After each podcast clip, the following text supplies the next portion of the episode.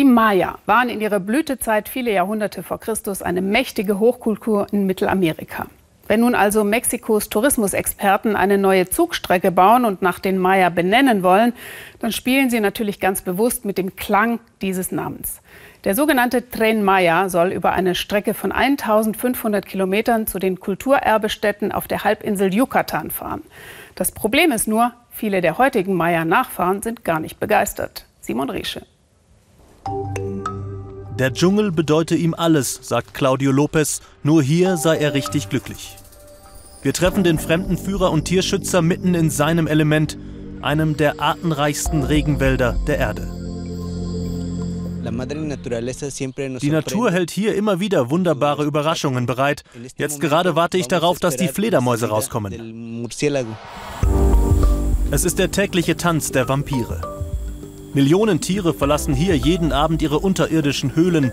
Fledermaus-Vulkan wird dieser beeindruckende Ort genannt.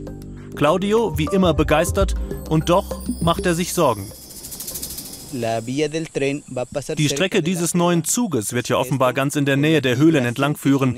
Die Vibrationen, die entstehen, könnten zum Abrutschen, zum Einsturz führen. Das alles könnte passieren, wenn der Zug hier vorbeifährt. Der Zug soll Tren Maya heißen. Es ist eines der größten Infrastrukturprojekte der jüngeren mexikanischen Geschichte. Noch haben die Arbeiten kaum begonnen, doch staatliche Werbevideos weisen uns bereits den Weg.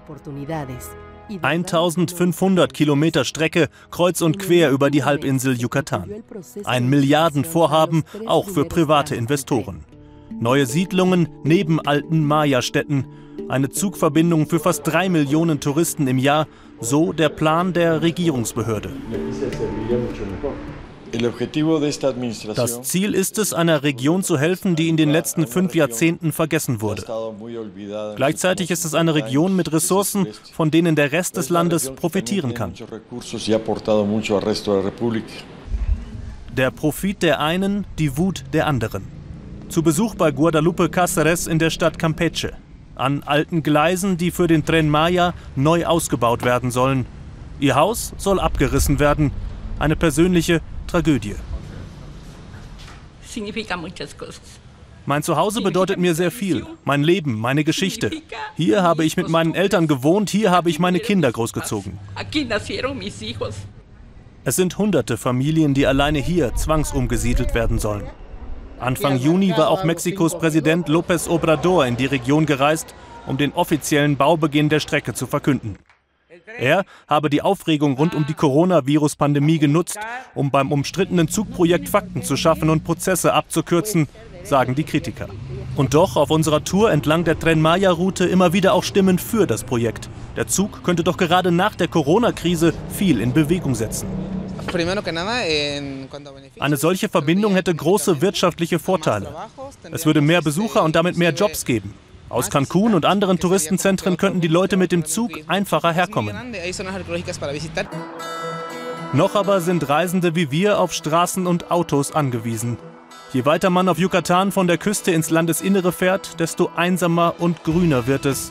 Hier gibt es Adler, Klammeraffen, Jaguare und andere bedrohte Tierarten. Die neue Bahntrasse wird ihren Lebensraum weiter einengen. Im Urwaldstädtchen Spuchil ein Wiedersehen mit Tourguide Claudio. Die Infrastrukturpläne der Regierung sind im Ort ein großes Thema. Bald sollen hier mehr als zehnmal so viele Menschen leben wie heute. Das Problem ist, dass alles unkontrolliert wachsen wird. Die Preise werden steigen und wie in anderen Teilen Mexikos wird dann auch hier das organisierte Verbrechen Einzug erhalten. Wer also profitiert von Entwicklung und vermeintlichem Fortschritt? Im Land der Maya geht es immer auch um das Erbe der Geschichte. Claudio nimmt uns mit zu einem wichtigen Vertreter der indigenen Bevölkerung. Der Name Tren Maya ist eine Schande.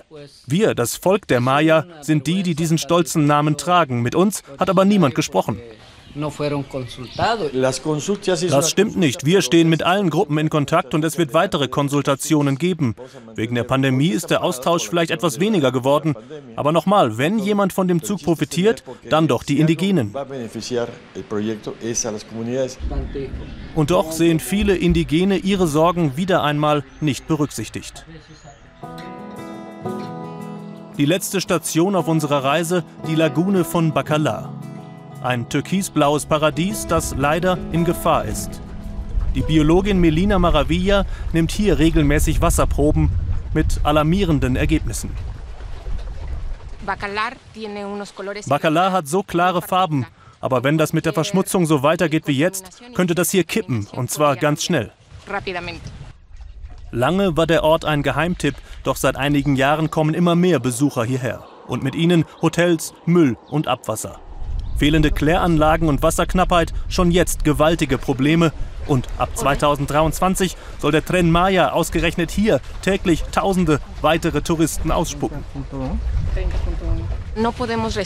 Wir können uns keinen Massentourismus erlauben. Schon jetzt können wir ja unser Ökosystem kaum schützen. Ein Zug wird kommen auf Yucatan, das scheint klar. Noch aber bleibt Zeit, um die ein oder andere Weiche anders zu stellen.